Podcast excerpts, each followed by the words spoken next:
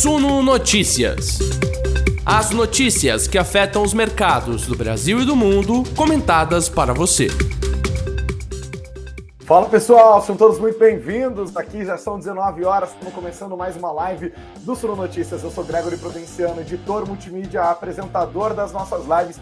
E agora começa o nosso resumo do mercado. Para você que nos assiste, para você que nos ouve, ficar por dentro de tudo o que está rolando nesta terça-feira. Dia em que o Ibovespa caiu 0,35%, em que o dólar caiu 0,52%, em que o IFIX caiu 0,19%. Dia de muita volatilidade, de incertezas, com o mercado reagindo à notícia de que os Estados Unidos não vão mais importar petróleo e outras commodities ligadas à energia da Rússia. A aversão ao risco, no entanto, não foi tão grande quanto ontem, mas foi o suficiente para botar o Ibovespa no negativo, assim como as bolsas americanas. A Nasdaq caiu 0,28%, Dow Jones 0,57%, SP500 baixa de 0,73%. Agora a gente vai falar sobre o que aconteceu no dia, vamos analisar o mapa dos ativos, vamos falar sobre essa decisão do Biden, a resposta da Rússia, inclusive, sobre as empresas americanas deixando o país, sobre a Vale, que foi um dos destaques de queda hoje, sobre as preocupações do mercado com a inflação. Hoje tem muita notícia para a gente ficar por dentro. É agora, agorinha mesmo, logo depois da vinheta.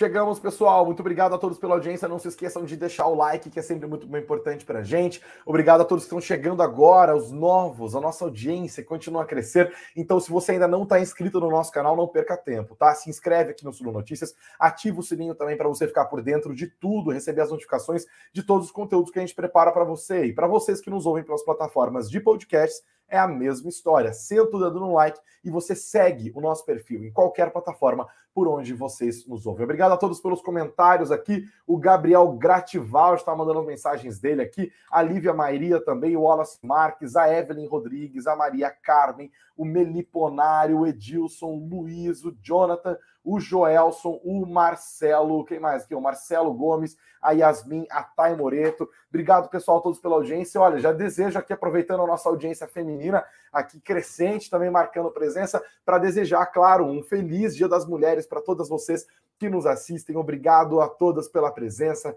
pela força, pela resiliência. Mulheres ainda são minoria no nosso mercado, mulheres ainda ganham menos do que homens. A situação ridícula que nós vivemos ainda em 2022, a gente sabe que a coisa não é fácil, mas temos aqui resiliência e mais, temos gente mais consciente a cada dia para mudar essa situação sempre, né? Então fica aqui a minha homenagem, a minha gratidão a todas as mulheres, a Jéssica que está aqui junto com a gente, botando esse negócio de pé aqui. Obrigado a todas que nos assistem, a todas também que estão junto com a gente aqui na Suno, fora, que estão nos ouvindo nesse momento. Pessoal, a notícia do dia, como eu falei, foi o Joe Biden é, anunciando a proibição dos Estados Unidos de importar matérias-primas, é, commodities lá da Rússia. A gente já vai falar sobre isso, mas antes eu queria dar uma olhada no mapa dos ativos do Status Invest para a gente entender como que foi o Ibovespa nesse dia, tá? Claramente aqui o, a Vale foi o destaque de queda. A Vale caiu hoje, a gente vai falar sobre ela um pouquinho mais adiante. É, até no movimento de ajuste também, né? O minério de ferro caiu lá na China, uma queda bem modesta, tá? Nada, não caiu 3, 4, 5%.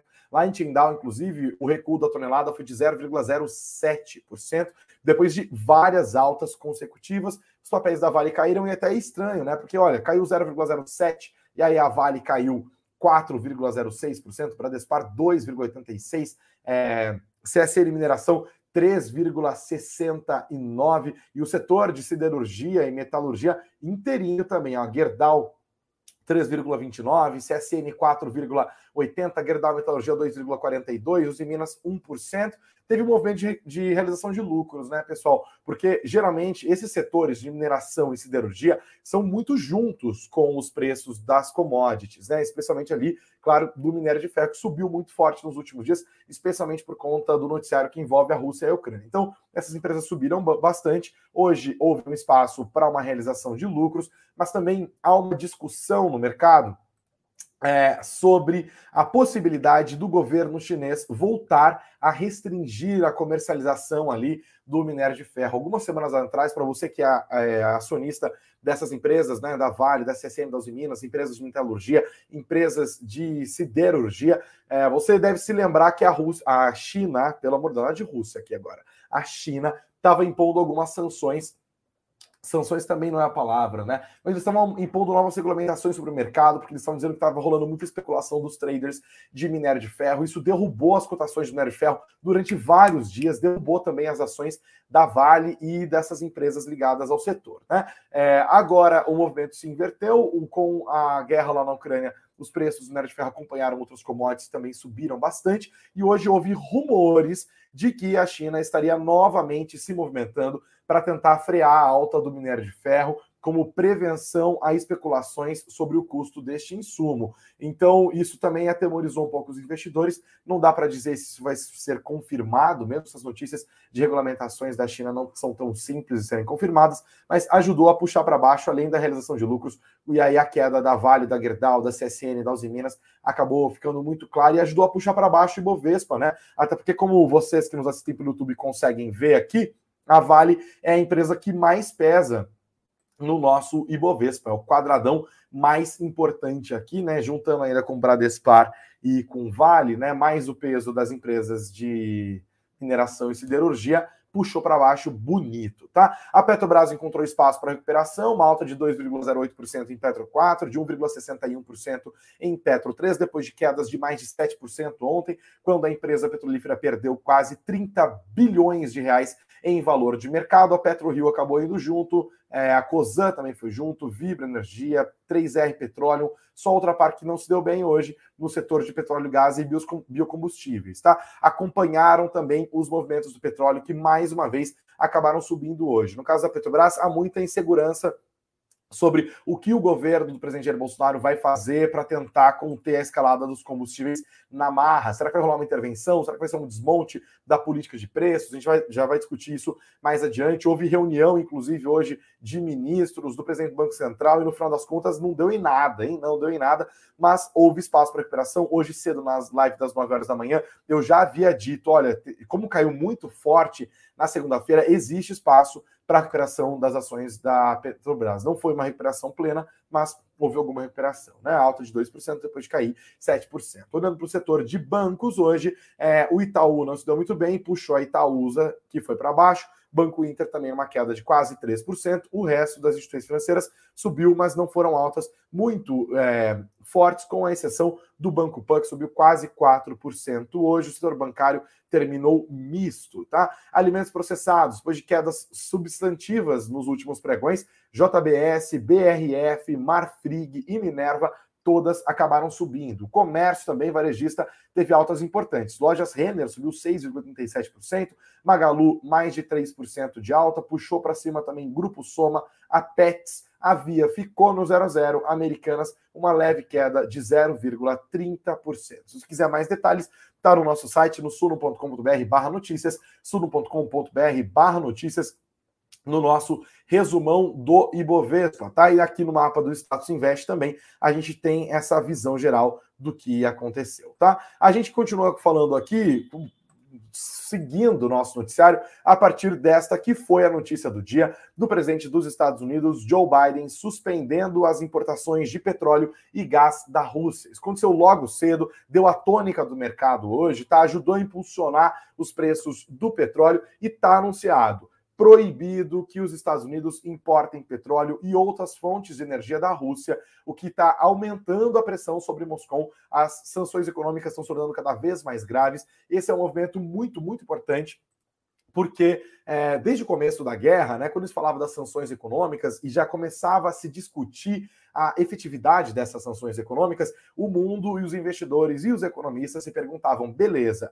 eles vão tirar as empresas russas do sistema de pagamento, eles vão dificultar as transações financeiras, eles vão congelar os bens do Banco Central russo que estão contidos em moedas, em papéis de outros países. Tudo isso foi feito Boa parte disso nunca havia sido feito antes, né? É uma guerra que se desenrola de maneira virtual, num mundo é, do século XXI. com sanções econômicas muito fortes, de fato, embora ainda se debata a sua efetividade. E aí o mundo se perguntava: beleza, vamos fazer isso. Mas e as commodities exportadas pela Rússia? Porque a Rússia é um dos maiores produtores de petróleo do planeta, é um dos maiores produtores de gás natural do planeta, e a dependência, especialmente da Europa Ocidental, da União Europeia, dessas commodities é muito grande. E aí eles perguntavam quanto que os políticos, que os líderes dessas nações estão dispostos a pagar a mais pela sua energia para impor sanções econômicas à Rússia, porque eles também vão sangrar politicamente, também vão sangrar na sua popularidade, né? Nos Estados Unidos a gente está passando por um processo que antecipa eleições, né? Daqui a alguns, algumas semanas, que alguns meses teremos as eleições de meio de mandato, as famosas midterm elections lá nos Estados Unidos. Teremos eleições na França, outros pleitos diversos na Europa. Aqui no Brasil tem eleição também.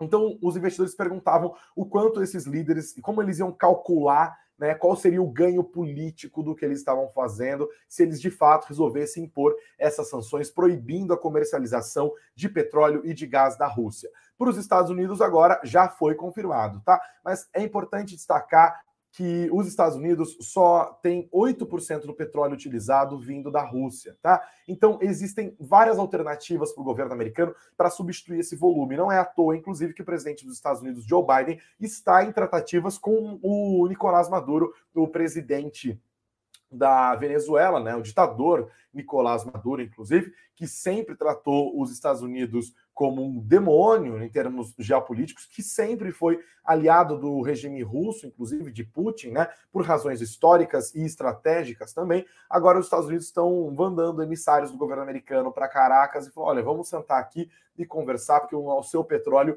muito nos interessa. Né? Embora a produção de petróleo da Venezuela não seja gigantesca, eles têm uma reserva petrolífera enorme. Então, os Estados Unidos estão tentando substituir, no caso, substituir 8% do volume de petróleo que é consumido nos Estados Unidos é difícil, porque é um volume gigantesco. A gente está falando da maior economia do planeta, de um consumo absurdo de petróleo, mas ainda assim é 8% do consumo, né? Existem maneiras de fazer isso. O Reino Unido também anunciou novas sanções, está é, tá tentando cortar ali totalmente a sua dependência de commodities que são importadas da Rússia. O primeiro-ministro Boris Johnson fez anúncios no mesmo sentido. Cerca de 4% do petróleo usado no Reino Unido vem da Rússia. E a União Europeia anunciou que quer cortar em dois terços a importação de combustíveis fósseis da Rússia até o próximo inverno, né? até o fim deste ano, e quer romper a dependência desses recursos que vêm da Rússia até o fim de 2030. Eles colocaram 2030 como um alvo maior,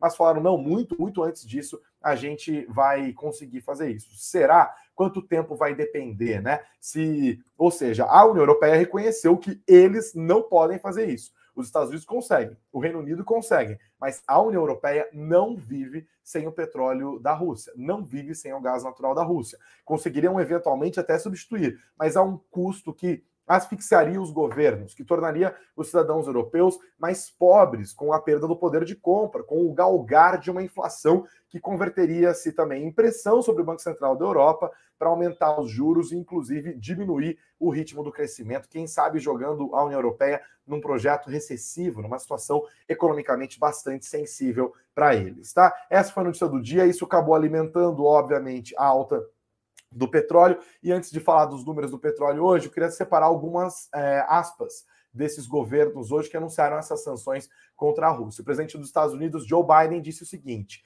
inclusive, né, mostrando compreensão com a situação da Europa, né? Entendemos que muitos parceiros e aliados não poderão se juntar a nós, já que os Estados Unidos produzem muito mais petróleo domesticamente que todos os países da Europa. Na verdade, somos um exportador líquido de energia. Então, tomamos essa decisão quando outros não podem e vamos trabalhar com os parceiros europeus para reduzir a dependência deles em energia russa.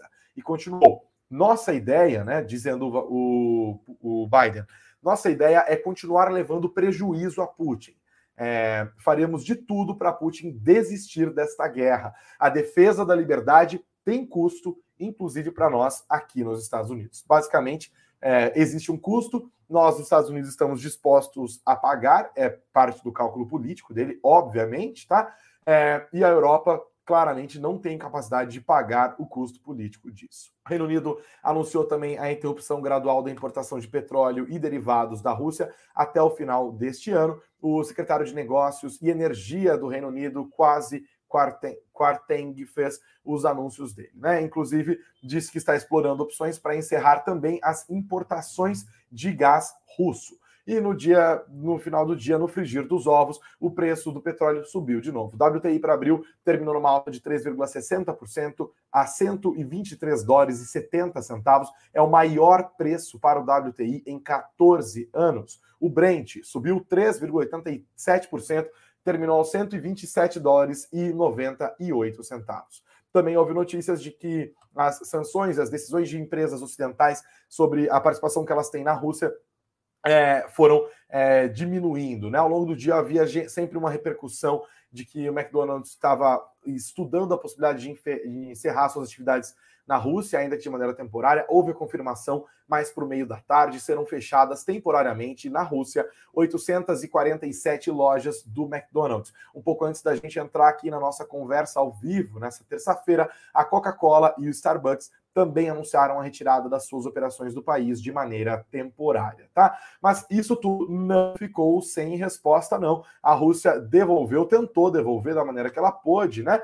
Tá aqui na, na matéria do valor econômico. Rússia proibirá exportações de commodities em resposta a novas sanções do Ocidente. Tá? Leio para vocês. O presidente da Rússia, Vladimir Putin, decidiu proibir exportações de algumas commodities e matérias-primas em resposta às novas sanções impostas ao país devido à invasão da Ucrânia. As commodities que terão a exportação proibida ainda vão ser determinadas pelo gabinete de Putin, segundo o decreto publicado nesta terça-feira em Moscou. Os ministros terão dois dias para apresentar uma lista de produtos e de países que serão sujeitos à medida. O decreto foi publicado horas depois do presidente dos Estados Unidos, Joe Biden, ter anunciado a proibição às importações de petróleo e gás natural da Rússia e depois também dos anúncios da União Europeia e do Reino Unido. Tá? A Rússia, destaca a matéria, é o terceiro maior produtor de petróleo do mundo e o principal exportador de gás natural. As exportações de combustíveis fósseis são um dos motores da economia do país e acreditava-se que o Ocidente era muito dependente da energia russa para abandoná-la facilmente. A invasão da Ucrânia, porém, mudou esta dinâmica. Ainda sobre commodities na Rússia, o país é um grande fornecedor de grãos e metais, como alumínio, níquel e paládio, do qual é responsável por 40% da produção global. Uma proibição abrangente às exportações pode derrubar os mercados globais de commodities. As cotações do níquel já atingiram um recorde histórico tá? Ainda sobre essa história do níquel, é, até destaquei aqui, o preço do níquel hoje dobrou, dobrou, em um pregão, bateu recorde histórico. A negociação lá na Bolsa de Metais de Londres acabou suspensa até o fim do dia, inclusive. Isso pode até beneficiar a Petrobras, que é uma produtora importante de níquel, né? Mas é mais uma amostra, quis trazer isso aqui para vocês, inclusive, inclusive para mostrar como esse mercado de commodities está alterado, como os investidores estão doidos nesse noticiário todo, como há incertezas gigantescas nesse mercado e como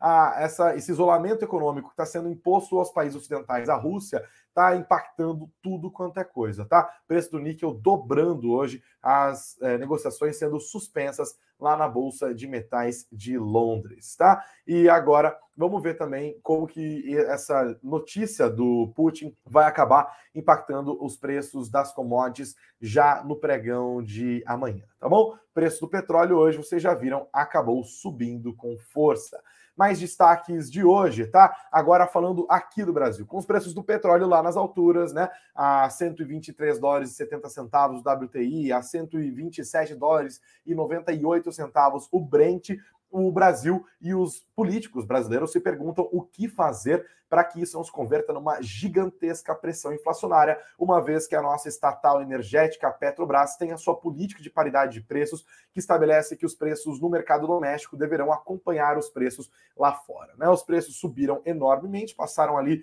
a faixa dos 80 dólares o barril de petróleo para esse nível agora de quase 130 dólares em pouquíssimas semanas é uma alta muito substancial e que, se isso for de fato repassado para o consumidor brasileiro, a gente está falando de uma pressão inflacionária gigantesca num contexto em que a inflação do ano passado já foi 40% dela combustíveis, né? Que subiram em dólar e que também o dólar acabou sofrendo uma pressão inflacionária no ano passado porque houve uma desvalorização da moeda local. Hoje a gente só não está vivendo uma pressão inflacionária tão grande vinda dos combustíveis ainda, por quê? Porque a Petrobras não repassa imediatamente o aumento do, dos preços conforme está no mercado internacional, e porque nós tivemos uma apreciação cambial, né? O fluxo estrangeiro vindo aqui para o Brasil, beneficiando a nossa bolsa, com estrangeiros procurando também papéis de renda fixa. É, tem ajudado, né? Até a guerra da Rússia, de certa forma, porque a parte do investimento que iria para a Rússia, que é nosso concorrente quanto país emergente, está vindo aqui para o Brasil. Nossa bolsa tem composição de commodities que estão sendo beneficiadas pela guerra, então o fluxo estrangeiro acaba sendo maior, inclusive, do que em países que têm bolsas menos, expo menos expostas a commodities. Tudo isso ajudou. A gente está hoje com esse dólar a R$ 5,05. Hoje, inclusive, mais um dia de queda de 0,52%. A questão é quando mesmo com o petróleo, com o dólar mais apreciado do que semanas atrás, ainda assim o mercado acredita que o dólar vai acabar subindo nas próximas semanas, até porque nos próximos meses, provavelmente, até porque nós temos eleições. Eleições geralmente são movimentos que colocam os preços do, do petróleo, do, do, dólar, aliás, lá em cima, né? Movimento de instabilidade, o investidor corre para ativos mais seguros, o dólar é um ativo de segurança, mas os preços do petróleo também estão voando, né? Então já havia aquela conversa sobre o governo possivelmente intervir na política de preços da Petrobras. O presidente Jair Bolsonaro criticou a política de preços, disse que ela não faz mais sentido, que ela está ultrapassada, é, disse que vai trabalhar para que ela não exista mais da maneira como está. Aí há projetos diversos que estão tramitando no Congresso Nacional para tentar subsidiar, de certa forma, os combustíveis. Há quem queira congelar, queira que a Petrobras consuma parte do seu caixa para não repassar isso. Tem vários projetos, tem várias possibilidades do que pode ser feito, que também acaba afetando, isso explica parte da queda das ações da Petrobras ontem, né? E hoje já havia expectativa, porque estava marcada uma reunião na tarde desta terça-feira entre o presidente do Banco Central, Roberto Campos Neto, entre o ministro da Casa Civil, Ciro Nogueira, entre o ministro da Economia, Paulo Guedes, e também o Bento Albuquerque, ministro de Minas e Energia, para tentar resolver. Segundo o jornal Estado de São Paulo, a reunião aconteceu, mas acabou terminando sem é, solução. E serão necessários, portanto, mais cálculos para conceder subsídio temporário de três a seis meses, que é a proposta principal para evitar o repasse total dos custos pela Petrobras. Isso está no radar dos investidores também, com certeza, tá? Inclusive, dando uma olhada no Estadão, eles solicitaram à Federação Nacional do Comércio e Combustíveis e Lubrificantes, a FE Combustíveis,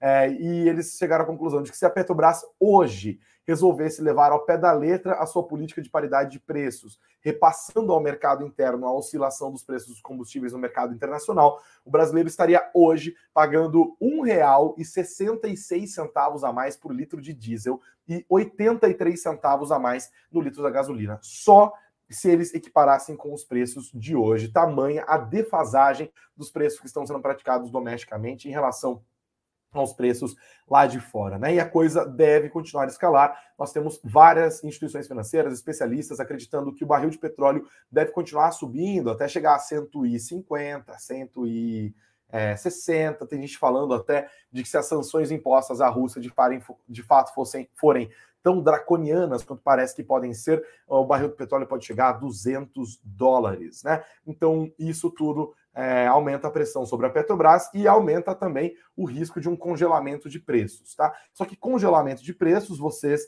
todos aqui brasileiros já sabem, né? Não nos traz memórias muito grandes, né? E eu queria destacar também essa matéria que está no Jornal do Estado de São Paulo de hoje, que falando que congelamento de combustíveis coloca em risco a importação e o abastecimento é, interno, né? Leio para vocês. A demora por uma solução para o preço dos combustíveis no mercado interno coloca o Brasil em risco de um possível desabastecimento, principalmente do diesel, produto que depende de importação.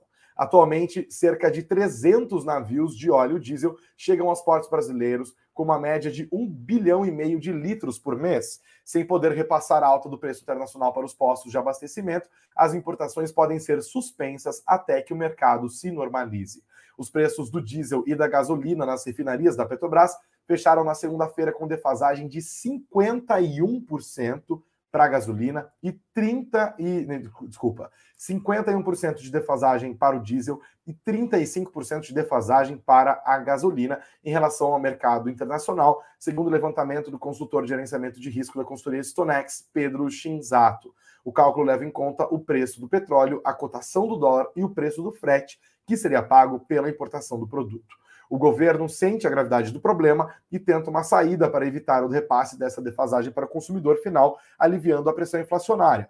A expectativa é que alguma decisão seja tomada até sexta-feira ou as importações de diesel podem ser inviabilizadas por um prazo mais longo e colocar o abastecimento do país em risco. É mais situação que os investidores com certeza vão prestando atenção aqui né, no Brasil e o cenário continua cheio de dúvidas, né, para todos os investidores. Complicado mesmo, mesmo, mesmo, mesmo, tá? Vou continuar falando aqui, ó. A gente já falou da Vale, é, vou falar de inflação na sequência, tem mais notícia, mas primeiro deixa eu dar uma olhada aqui na nossa conversa. O Lobato está destacando aqui do McDonald's, da Coca do Starbucks. Falei sobre isso agora, tá? Mas não é saída, viu, Lobato Gomes? Obrigado pelo comentário.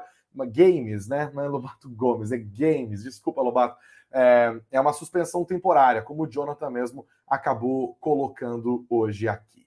A Clélia está aqui falando assim: a estatal hoje está lucrativa, por que devemos estipular os preços dos produtos da Petrobras vinculando ao mercado externo? É, Clélia, não sei, eu não estou defendendo ponto nenhum aqui, não. A discussão é justamente essa, né? Se a Petrobras deve continuar com a sua política de paridade de preços. O que é importante ser destacado sempre aqui é que a política de paridade de preços foi uma resposta também ao que aconteceu durante os governos da ex-presidente Dilma Rousseff, quando a Petrobras se tornou, por uso político, por pressão política e por uma política de preços errada, a empresa petrolífera mais é, endividada do planeta. Inclusive, parte dessas dívidas perduram até hoje, né? E, inclusive, foi a reboque disso a política de desinvestimentos da empresa e tudo mais. Ela voltou a dar lucro, é, e voltou a pagar bons dividendos mais recentemente. A União é a maior, maior beneficiária disso. A questão aqui, Clélia, é que existem possíveis desenhos institucionais para a Petrobras e para a questão do petróleo no Brasil, tá?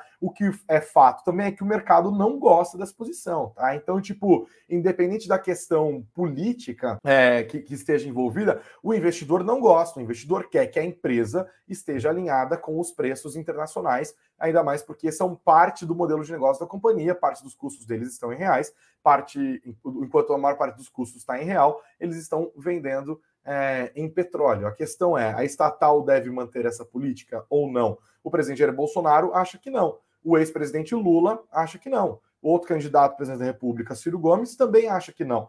E é isso que eu destaco aqui sempre, porque é importante dizer que não é só uma questão econômica, é sempre uma questão política. Não é à toa que essa discussão está rolando no ano eleitoral. Esses problemas também já aconteceram. O presidente Jair Bolsonaro já havia reclamado, inclusive, que a Petrobras lucra demais e que ela paga dividendos demais em momentos anteriores. Né? A gente, afinal, está no último ano do governo e essa dinâmica se impôs até aqui e houve vários momentos em que subiu a temperatura e o risco de intervenção política na Petrobras. E todas as vezes que isso aconteceu, foi trágico para as ações da companhia.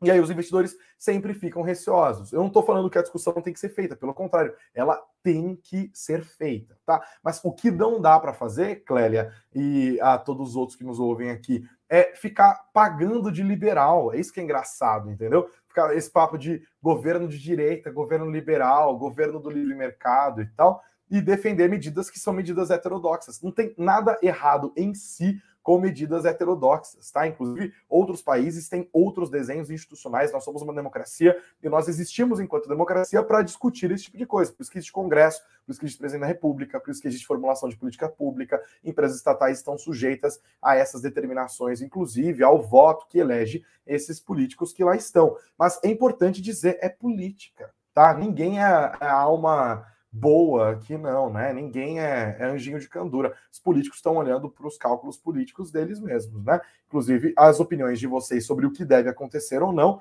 é tem que ficar aqui registrado, né? Vamos levar esse papo adiante. O Thierry está falando que tem que ter um meio termo, por exemplo, nem full internacional e nem full é, social. A Yasmin está destacando se o preço do petróleo dobrar, o custo de vida sobe junto. Pois é, isso mesmo, né? É, o Lobato já tem outra opinião, por exemplo. Ele fala que a Petrobras vende commodities a preço de mercado. Commodity é preço de mercado.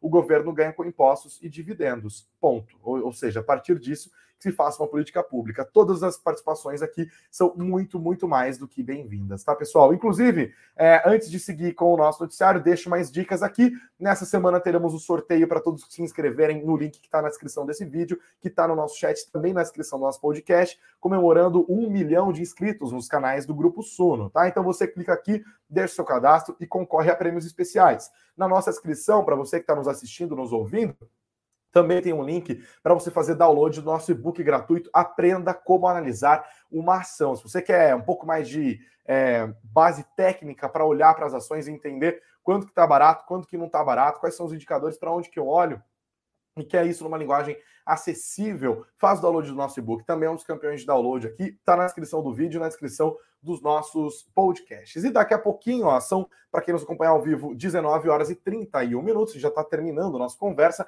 Daqui a pouquinho começa a nossa live em comemoração ao Dia das Mulheres, né? Elas no topo, como ter renda extra investindo. Tem uma turminha boa aqui da Suno que vai participar. Então vocês ó, já colhem, vai ser transmitido no canal da Suno, mas aqui no Suno Notícias também, tá? Estaremos juntos, a Jéssica, inclusive, vai comandar as picapes, tá bom? Pessoal, é, hoje tá, tá, falando de uma. Ah, é essa questão da, do, do, do petróleo, inclusive, já está fazendo com que a maior parte das instituições financeiras brasileiras fique atenta com as suas projeções de inflação no final do ano, né? Hoje, inclusive, várias instituições do mercado reajustaram para cima as suas apostas na inflação do Brasil. Separei alguns dados para vocês. O Bank of America antes acreditava que o IPCA fosse terminar 2022 em 5%, hoje reajustou para 6,5%.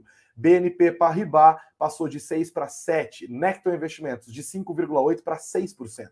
A projeção do JP Morgan era de IPCA no final desse ano em 5,6%, agora 6. Bradesco passou de 5,4 para 6%.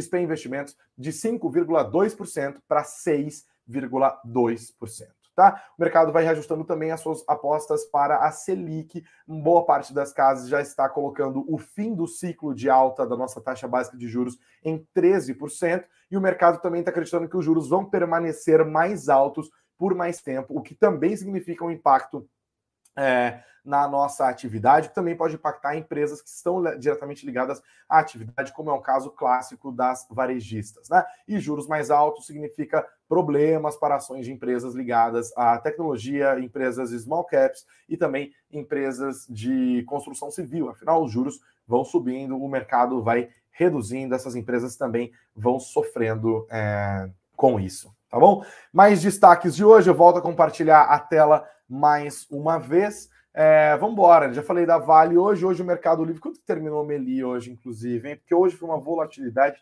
muito louca, caiu 4,5% lá na Nasdaq, Mercado Livre sofreu depois que houve a confirmação de que houve vazamento de dados, né? Vazamento de dados de mais de 300 mil funcionários na terça-feira, os papéis chegaram a despencar 10%, acabaram caindo, no final das contas, 4,5%. Portanto, destacar o Mercado Livre é o maior portal de e-commerce da América Latina, tem 140 milhões de usuários únicos. E problemas de tecnologia não são exclusividade do Mercado Livre, né? Itaú, Banco do Brasil, Nubank, Americanas, uma galera sofrendo com vazamentos de dados. Hoje foi a vez do Mercado Livre. Falando agora, inclusive, sobre renda extra, que é um dos temas da live que vai começar logo mais, 2021 foi o ano em que os dividendos bateram um recorde.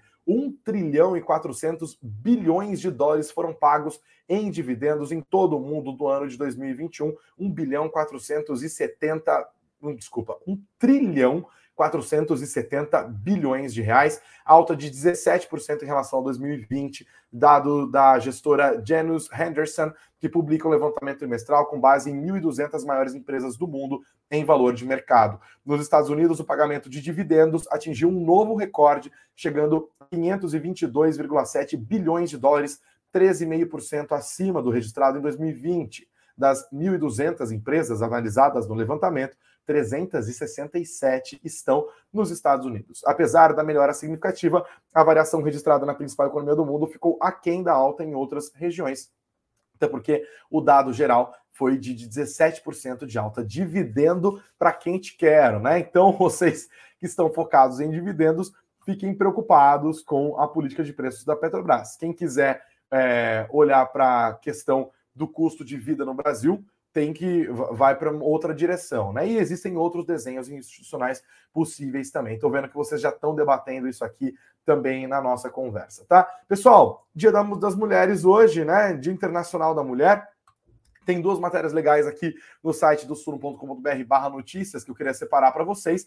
Mulheres investidoras já são mais de um milhão na nossa bolsa, mas a participação relativa acabou diminuindo, tá? Cresceu, né? Nós temos 5 milhões de investidores pessoa física na Bolsa Brasileira, um milhão delas mulher, mas hoje elas são 24% do total, tá? Em 2020, as mulheres eram 28%. É um movimento complicado. Por que, que vocês acham que mulheres tão.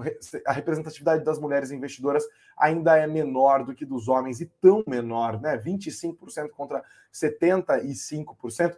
Houve avanços mas de fato ainda está muito diferente, né? A Tatiana Salada, que é cofundadora da Todas Group, uma plataforma que acelera carreiras femininas, diz que o número de mulheres investidoras tem crescido, mas ainda está longe do ideal. E para ela, a principal diferença quando falamos de investimentos feitos por mulheres é a segurança elas têm tendência de buscar mais antes das decisões e com isso cometem menos erros, né? A matéria está aqui, continua falando sobre isso, é um dos assuntos que vai ser debatido na nossa live mais na sequência, mas eu queria também trazer um dado macroeconômico importante, porque a gente está falando de desigualdade de gênero, o desemprego nas, das, das mulheres foi recorde em 2021 e as que trabalham ainda ganham 20% menos. Pesquisa feita pela Fundação Getúlio Vargas, pelo Instituto de Economia deles, né, Instituto Brasileiro de Economia, é, disse que em 2021 as mulheres ganhavam 19,9% a menos do que os homens no mercado de trabalho. Né? Isso para as que têm oportunidade de trabalho, porque em termos de desemprego, a taxa de desemprego entre as mulheres é de 16,45%, acima dos 10,71% da taxa dos homens. Segundo a pesquisa, a disparidade salarial entre homens e mulheres era ainda maior entre as profissionais com mais anos de instrução. No comparativo entre gêneros com o mesmo grau de ensino, mulheres ganhavam 36,4% menos do que os homens. O rendimento médio habitual das mulheres em 2021 foi de R$ 2.255, enquanto o rendimento médio habitual dos homens no ano passado foi de R$ 2.815. Considerando apenas os trabalhadores ocupados que concluíram o ensino superior, a renda média subia a R$ 6.647 entre os homens contra R$ 4.000 228 reais para as mulheres. Janaína Feijó, pesquisadora da FGV, disse o seguinte: nas faixas de salários baixos, nós temos menos desigualdade quanto à participação de homens e mulheres. Mas quando você analisa o topo da distribuição de renda, ele é composto predominantemente é, por homens. E é isso, né? Mulheres continuam subrepresentadas em cargos que pagam menos e, mesmo quando têm o mesmo nível de instrução, recebem menos do que homens, também têm nível de desemprego maior do que os homens. Né? Desigualdades que compõem nosso país, que são dos retratos do que o Brasil é, dos nossos processos históricos, que mostram também as exclusões históricas das mulheres, embora haja avanços, haja motivos para serem comemorados, também há gargalos e desafios que precisam ser vencidos, tá? Esse é o tema da nossa conversa que começa daqui a pouco. O link já está aqui colocado também na nossa descrição e no nosso chat. Deixa eu dar uma olhada nos comentários e aí a gente vai encerrando o nosso papo, mas não sem antes você que nos assiste aqui agora sentar o dedo no like. Não sem antes você que nos ouve aqui agora também curtir esse conteúdo e seguir o nosso perfil nas redes é, sociais aqui, tá? Deixa eu dar uma olhada aqui. Quem mais? É, o Marco Túlio falou: vamos cair na real, tem mais investidor ou motorista. Brasileiro não tem que pagar combustível caro para investidor ganhar dividendo. Opinião do Marco Túlio. Obrigado, Marco, pela sua participação aqui. O Joelson falou: o Brasil é e sempre foi carente de boa governança, de crescimento, de uma nação chamada Brasil. O Thierry falou que o problema é a full gestão, muita complexidade jurídica e muita roubalheira. Quem mais tem de opinião sobre isso aqui? É... A Clélia ainda tá brava, calma, Clélia. Importar petróleo leve para misturar com óleo pesado daqui justifica essa política de preços?